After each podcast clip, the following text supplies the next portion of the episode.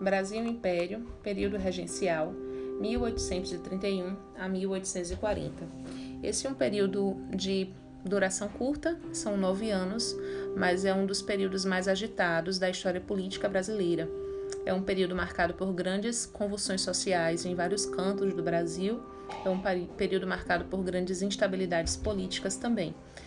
Começa-se com a abdicação de Dom Pedro do trono brasileiro, ele vai assumir o trono português como Dom Pedro IV.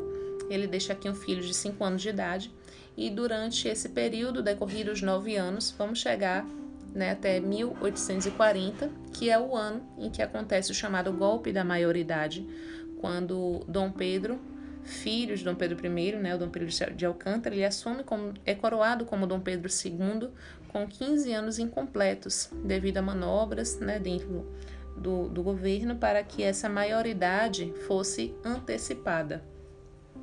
Bom, é, esse foi um período considerado é, um período de consolidação da independência política do Brasil.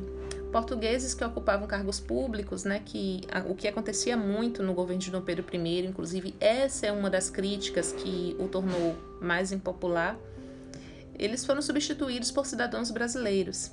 E os grupos políticos que se moldaram por aqui é, foram os liberais moderados, liberais exaltados e os restauradores.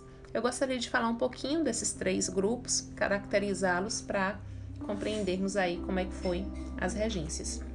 Os liberais moderados, eles eram também chamados de chimangos. Eles se interessavam na manutenção da ordem. Não precisava mexer com a monarquia, estava tudo bem com a monarquia, manutenção da escravidão, manutenção do latifúndio, do patriarcalismo. Nada disso deveria ser me mexido. E tudo isso deveria ser mantido na ótica dos liberais moderados por meio de um governo centralizado.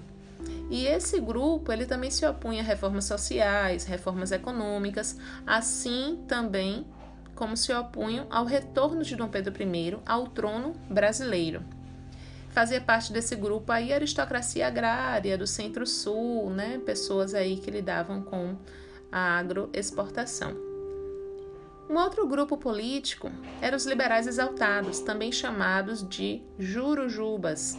Eles defendiam maior autonomia para as províncias, defendiam uma monarquia descentralizada e eles chegavam, inclusive, a falar em república, que é um assunto muito interessante nesse momento, não estava mobilizando muito o país, pelo menos nos jornais, né, nos documentos, mas que era um assunto em pauta, porque o Brasil era a única monarquia na América. Os outros países americanos, todos eles que viveram seus processos de independência, nesse momento eram repúblicas, e o Brasil era o único diferente de todos, né? Então, eh, os exaltados eles pensavam, eles falavam em república, falavam em ampliação do direito de voto, falavam em federalismo, que é o modo como os Estados Unidos, né, se estruturou e eram referência para alguns aqui. Eles falavam do fim do poder moderador, que é esse poder identificado com o absolutismo, com o autoritarismo, né, do, do monarca. O fim do Conselho de Estado, queriam o fim da vitaliciedade do Senado e era um grupo composto por pequenos proprietários e também por profissionais liberais. Desse conjunto, um terceiro grupo né, que é preciso apresentar são os restauradores, também chamados de caramurus, devido ao jornal que, que era publicado, o jornal Caramuru, que apresentavam essas ideias dos restauradores. Eles pretendiam reconduzir Dom Pedro I ao trono brasileiro eles eram conservadores em todos os aspectos, defendiam a centralização monárquica, é, não se diferenciava muito dos liberais moderados nesse ponto de manutenção da ordem, mas eles desejavam que Dom Pedro I voltasse. É um grupo que perdeu força porque Dom Pedro morreu em 1834, então eles já não tiveram razão de lutar por essa causa. Ok. No Brasil, no período regencial, houve três tempos, três não, quatro tempos de regência. A regência trina provisória, a formação da regência trina permanente, a regência una de Feijó e a regência una de Araújo Lima.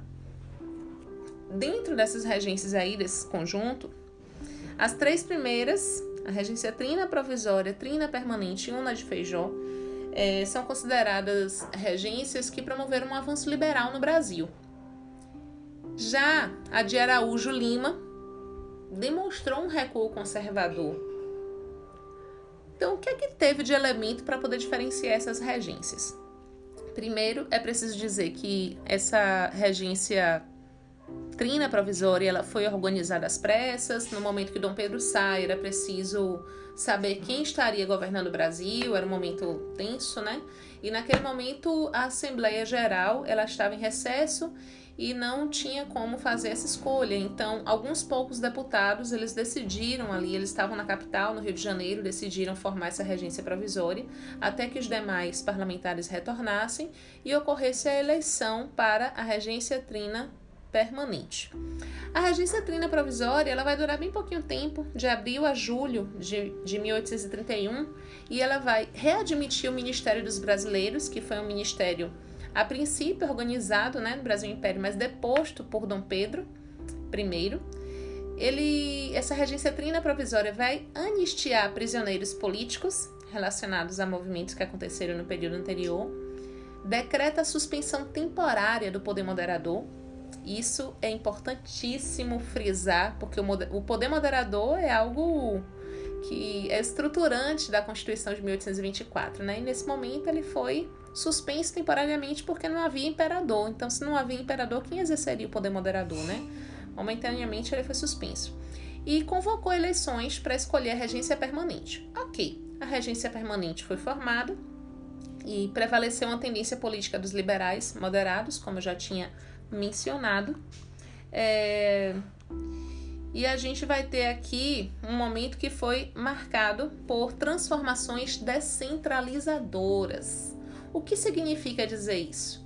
Havia uma discussão imensa no Brasil, Império, em relação a essa centralização, e ela era muito vista na prática como um ato de todas as províncias não terem uma plena liberdade, uma autonomia significativa para poder tomar as suas próprias decisões. Quem decidia pelas províncias era sempre o imperador, era sempre o governo central. O presidente da província era é, nomeado pelo imperador, ou né, no caso os regentes suspenderam isso, mas era o imperador que fazia isso, tendo aí o atributo do poder moderador. As províncias elas não tinham é, é, condição de tomar decisões por si mesmas sem a consulta do governo central. Então, isso é centralização, né? Você nunca está livre para poder seguir os seus passos no modo como você gostaria dentro do seu ambiente local, do seu, da sua província, no caso, é, fazer. Então, isso incomodava alguns, né? Toda essa condição de estar sempre submisso ao, ao desejo e ao interesse do poder central. E um outro grupo defendia essa descentralização, que as províncias elas pudessem caminhar mais soltas, ter suas próprias leis, reger seus próprios impostos, tomar suas próprias decisões políticas, né? Claro, com vínculos com o poder central, mas não com tantos vínculos, né? Deixar a coisa mais frouxa. Esse é um modelo que, inclusive, hoje é característico nosso, porque somos federalistas agora, né? Assim, o, Brasil é, é uma nação que, que tem essa configuração de federa, federalismo, né? A gente tem as federações, os estados, e é igual ao que é os Estados Unidos, né? Nesse, nesse aspecto aí do federalismo. Nesse momento ainda não era, e a discussão levantada. Bom, Acontece que as duas primeiras regências, a trina permanente, a trina provisória e a una de Feijó, apregoou essas transformações descentralizadoras. Marcante. Ok. É, algo que vai surgir também nesse primeiro período de avanço liberal vai ser o surgimento da chamada Guarda Nacional. É, a Guarda Nacional vai ser um tipo de milícia armada que vai ser dirigida por brasileiros que têm posses são ricos e vai ser um instrumento importante do governo para repressão de movimentos populares, repressão de levantes, para o combate de quilombos, para coibir crimes, mas era também é, uma estruturação bastante elitista. é, porque não era todo mundo que podia fazer parte da Guarda Nacional, né? Você tinha que ter uma idade, 21 a 60 anos, e tinha que ter renda superior a 100 mil réis. Então tinha esse simbolismo aí do, de ser elitista e determinavam redução dos quadros militares do Brasil também, porque os membros da Guarda Nacional ficavam dispensados de servir o exército, ou seja, servia a Guarda Nacional quem tinha condição econômica, que tinha um certo padrão de riqueza e os demais que não tinham esse padrão estavam fadados a entrarem para o exército. O comando dessa milícia cidadã era, era do coronel, da figura do coronel, que era na verdade uma patente vendida pelo governo a grandes fazendeiros. Isso se molda aqui nesse período regencial, mas vai ter grandes repercussões não só no segundo reinado, mas também no Brasil República, né? Essa figura do coronel e mais adiante a gente vai falar sobre coronelismo, quando falarmos de república, sobretudo, e vamos nos reportar o nascimento dessa Guarda Nacional e a, a estruturação do poder desses fazendeiros, né, com a patente do, de coronel. Outro aspecto importante que vai surgir no tempo de avanço liberal vai ser o Código de Processo Civil, desculpa, errei, o Código de Processo Criminal que vai surgir em 1832, vai ser aprovado e vai fixar normas para aplicação de justiça, é, se tiver um motim, um levante, uma rebelião, como é que a justiça ela vai proceder no, no julgamento, na aplicação de sentença, isso aí. Isso aí vai ser importante, mas vai ser um instrumento de repressão do Estado né, para muita coisa que vai acontecer. Então, isso dá respaldo jurídico né, para o poder de polícia, para o, o poder judiciário é, exercer formas né, de, de repressão, certas violências que são legitimadas pelo, pelo Estado. É, falo isso porque uma das determinações, por exemplo, é havendo motins de escravizados em que se reúnam no mínimo 20 pessoas para poder é, realizar uma rebelião, uma revolta, a punição é uma punição do tipo severa, tipo execução, é, enforcamento, fuzilamento, coisas assim bastante desumanas. Bom, nesse período de avanço liberal, mais uma coisa foi marcante: foi o Ato Adicional de 1834. Esse ato adicional foi uma alteração feita na Constituição de 1824 que visou conciliar tendências políticas centralizadoras com tendências descentralizadoras, né, uma tentativa de agradar ambas as partes, e promoveu mudanças mais no sentido descentralizador. Os conselhos provinciais, né, foram transformados em assembleias legislativas da província. Então, cada província podia criar suas próprias leis. Não ficava dependendo do governo central, da, da Câmara de Deputados e tal, para poder ter isso pronto, né? E cada província também teve o poder de controlar impostos, poder de é, controlar os gastos locais, de nomear seus funcionários, tudo isso que antes não podia. Então, com isso, os políticos locais eles passaram a usufruir de um mecanismo mais eficiente, inclusive para poder obter votos, para poder chegar ao poder é, embora esses presidentes das províncias eles continuassem no período regencial a ser nomeado pelo governo central. Isso aí não mudou. O ato adicional ele suspende o poder moderador, né? Foi o, o documento que vai estipular essa suspensão até que o novo imperador chegasse ao trono. E também determinou que o poder executivo devia ser exercido por um único regente, com eleições de quatro em quatro anos. E a partir dessa determinação, houve uma eleição e a gente vai ver a configuração das regências unas. A primeira delas foi a de Feijó, que foi eleito em 35 e ele acabou saindo, né? Renunciou ao seu cargo de regente em 37. É, a regência de Feijó já foi né, marcada por muito, muitas convulsões sociais, muitos levantes populares que inclusive ameaçavam a preservação da monarquia brasileira, ameaçavam a unidade territorial. Então, a, as coisas estavam bem preocupantes nessa época, né? E ele vai sofrer uma forte oposição de regressistas, que reivindicavam que o legislativo, lá no Rio de Janeiro, no governo central, tivesse maiores concessões.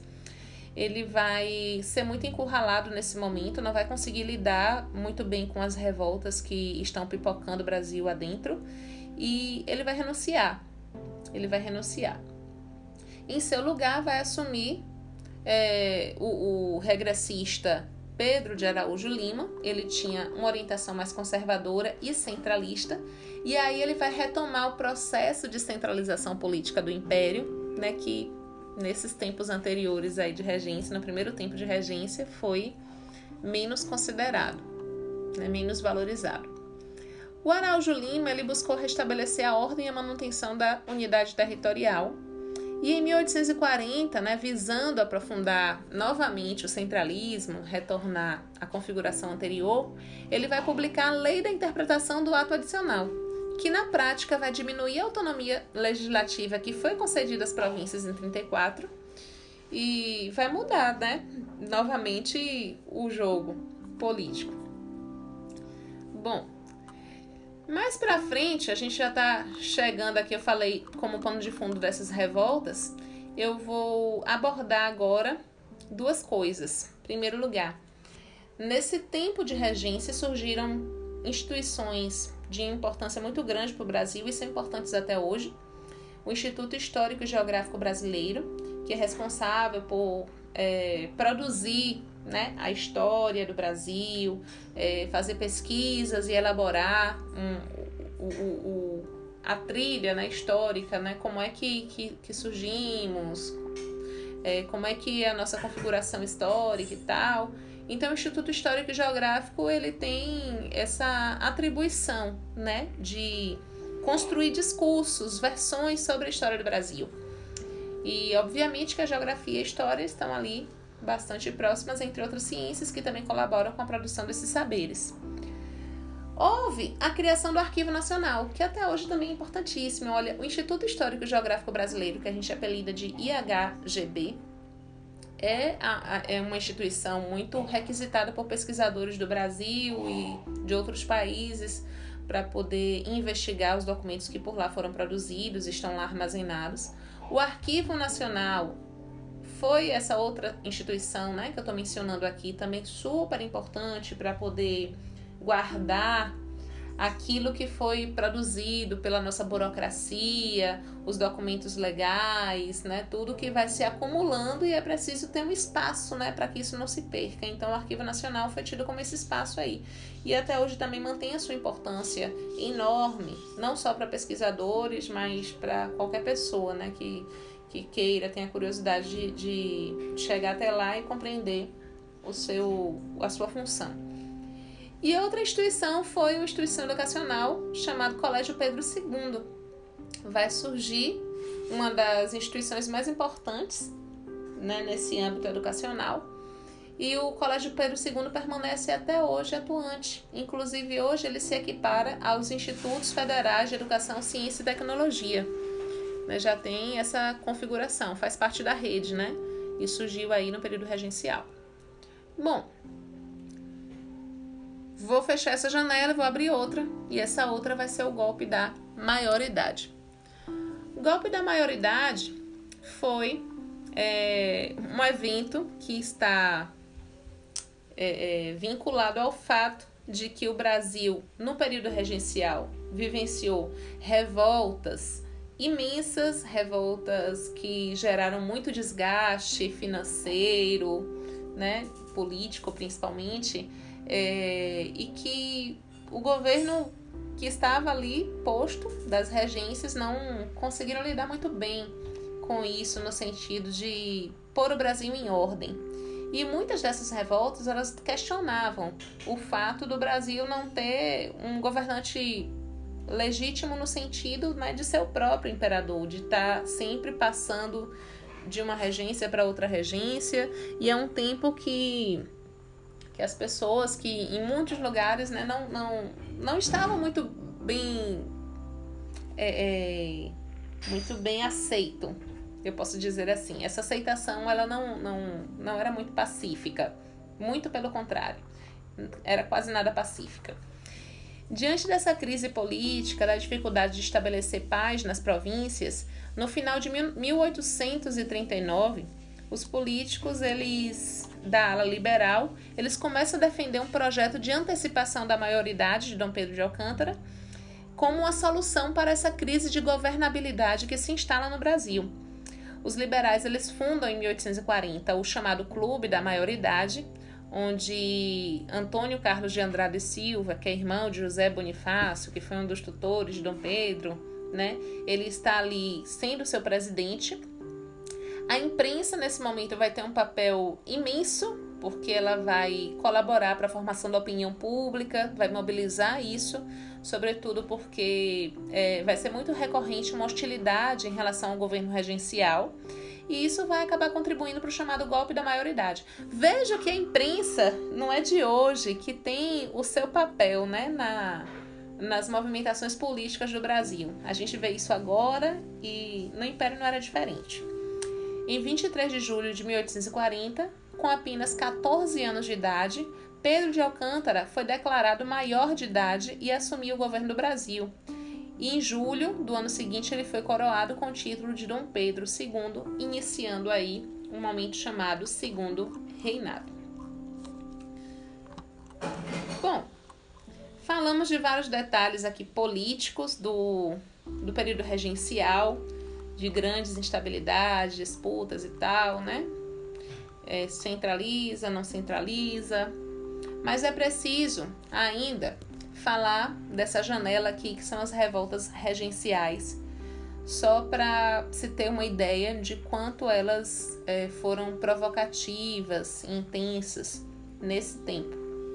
As revoltas regenciais questionaram o excesso de centralização política no Brasil, questionaram a cobrança de vários impostos, instituídos inclusive para organizar e manter o novo Estado brasileiro, quer dizer, o, o, quem paga o preço né, dessa, dessa estruturação é o povo, e nem sempre o povo está em condição de, de manter esse Estado brasileiro, porque mantendo o Estado brasileiro ele pode não conseguir manter a si próprio. Né? E isso é uma condição de indignidade. Essas revoltas, elas também é, estavam girando em torno da situação de miséria em que se encontrava a maior parte da população, reivindicavam liberdade e reivindicavam ainda maior acesso ao cenário político. Ou seja, é, uma coisa é você ter um governo que é bastante elitizado e não, não suporta, não tolera ou não dá espaço né, para que haja uma diversidade de representação, ou mesmo que não dá uma atenção mais específica para os grupos sociais mais excluídos dessa sociedade. Ele é antipopular. E por fora disso, né, quem está quem tá fora dos gabinetes, das salas, onde se assinam tratados, onde se tomam decisões e se elaboram leis, está aí observando, mas não de uma maneira passiva, né? Existe aí uma atividade muito grande. Então é interessante também pensar que ser político não é só assumir um cargo político, mas que todos são seres políticos, todos, todos vivenciamos né, esse ambiente de, de vivência política, porque a gente sente na pele né, decisões, a vida prática ela traz percepções muito claras do que decisões que são tomadas nos gabinetes de poder, como é que elas vão se repercutir no dia a dia das pessoas, como é que isso vai é, né, gerar uma melhor qualidade de vida, uma pior qualidade de vida. Então, isso é sentido muito diretamente. Eu cito aqui, dentre as revoltas sociais do período regencial, a revolta de Carrancas, que aconteceu em Minas Gerais em 1833, que é uma revolta que marcou profundamente aquele lugar se deu é, foi uma revolta de escravizados, né, que mataram famílias de fazendeiros que entraram, invadiram a casa grande e fizeram ali uma situação bastante de bastante violência, né, com, com essas famílias. Isso acabou chocando a sociedade brasileira, óbvio, e existia aí o componente revolta, insatisfação, indignação, né, que a escravidão ela alimentava todos os dias. Então, essa, esse evento, a Revolta de Carrancas, foi a maior condenação à pena de morte por enforcamento aplicada por escraviza a escravizados no Brasil durante o Império. 16 escravizados foram enforcados como um resultado aí, como punição desse movimento. Outro movimento foram as rusgas cuiabanas, que aconteceu em Mato Grosso em 1834, que reivindicou maior autonomia e espaço na política local. Outro movimento, Revolta dos Malês, que aconteceu na Bahia em 1835. Os seus objetivos ainda não foram totalmente esclarecidos, mas é, foi uma estruturação de escravizados no ambiente urbano de Salvador, liderada por malês, que são escravizados é, que têm uma ligação com o islamismo. É, malê era um termo usado, inclusive, para os africanos que sabiam ler e escrever em árabe. Eles eram muçulmanos, mas não foram só muçulmanos que fizeram essa movimentação aí. E ao parece eles buscavam libertar da escravidão negros da zona rural, das adjacências ali de Salvador, que trabalhavam em canaviais, né, que eram maltratados em canaviais. E isso envolveu uma mobilização de mais ou menos 1.500 negros em uma sociedade secreta. Veja a capacidade de mobilização né, dessas pessoas para poder lutar contra uma opressão que existia há séculos. E acabou sendo um movimento frustrado porque ele foi denunciado antes que acontecesse, então hum, o seu objetivo ele realmente não foi alcançado, mas isso aumentou um temor de um haitianismo aqui no Brasil, né? A revolta do Haiti, a revolução do Haiti, melhor dizendo, revolução, ela gerou muito medo entre as elites aqui brasileiras.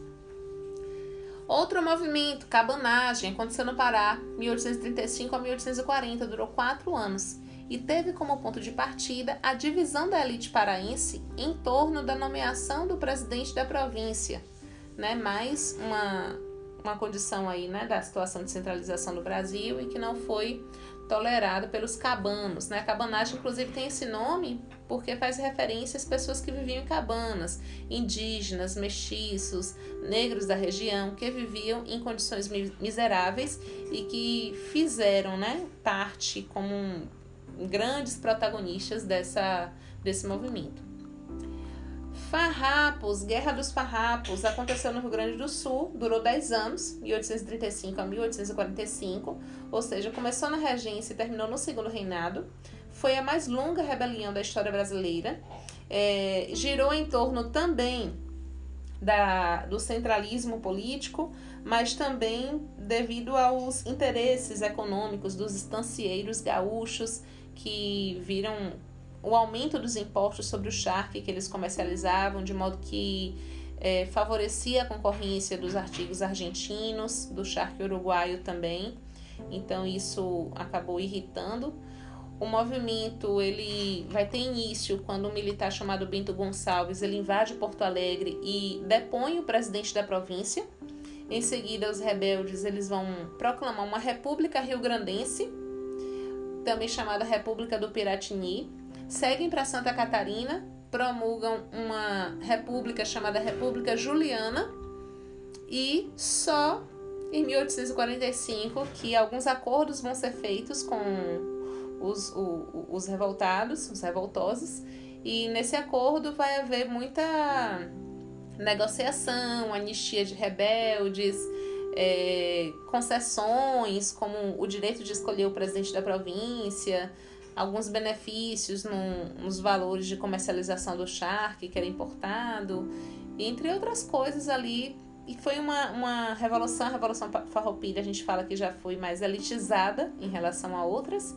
E o governo ele buscou conciliar e acalmar os ânimos, né? fez um, um movimento de negociação, o que não aconteceu com as outras revoltas. O que não aconteceu? As outras revoltas todas foram reprimidas de maneira muito violenta. Sabe nada aconteceu na Bahia entre 1837 e 1838. Foi um movimento de militares e das classes médias e rica da Bahia contra imposições e nomeações para o governo regencial baiano, governo da província né, baiana. Outra revolta é essa escrava, a revolta de Manuel Congo, que aconteceu no Rio de Janeiro em 1838, em que escravizados que ficaram indignados com a morte de um de um companheiro de cativeiro, né? Eles protestaram junto ao latifundiário. Esse latifundiário, ele prometeu tomar providências e nunca tomou essas providências, então a ação ela foi de uma grande fuga de em torno de 200 escravizados, eles fugiram, fizeram uma, uma rebelião, uma revolta maior, e no final das contas foram condenados à forca, executados, né? teve sentenças bastante cruéis. E para fechar esse conjunto de rebeliões regenciais, a balaiada aconteceu no Maranhão, eclodiu em 38 e terminou em 41, 1841, também na época do segundo reinado. Foi um movimento mais popular contra os desmandos da aristocracia rural maranhense. Foi derrotado no final Cosme Bento, que foi um dos seus protagonistas, ele foi enforcado, os negros rebeldes também foram novamente escravizados, aqueles que tinham conquistado a sua liberdade por meio do movimento. Então, eu sugiro a vocês todos que montem uma tabelinha comparativa para poder fazer a identificação desses movimentos de uma maneira mais detalhada. Né? Se for para falar de cada movimento aqui com mais profundidade, é, esse podcast ficaria gigante, mas eu também posso fazer um, alguns específicos para cada revolta em outra oportunidade. E a sugestão é essa: você montar um quadro comparativo é, e estruturar ali qual foi o ano que aconteceu aquela revolta, quais foram os motivos, quem foram os atores sociais que protagonizaram essa revolta, como foram os, os embates, as lutas, as guerras, como foi a, o fechamento né, dessa revolta, a conclusão da revolta e as repercussões disso, tá? Então, esse Brasil é um Brasil que tem diversas, diversos movimentos e diversas pessoas aí mobilizando é, os seus interesses e ideias. Mas tem também uma outra situação que é a vitória de determinado projeto e os interesses de quem está no poder. Então, são duas coisas que precisam né, é, estar ajustadas de alguma maneira ou, ou precisam continuar desajustadas a depender da situação. É isso, vamos refletindo sobre o Estado brasileiro e até mais.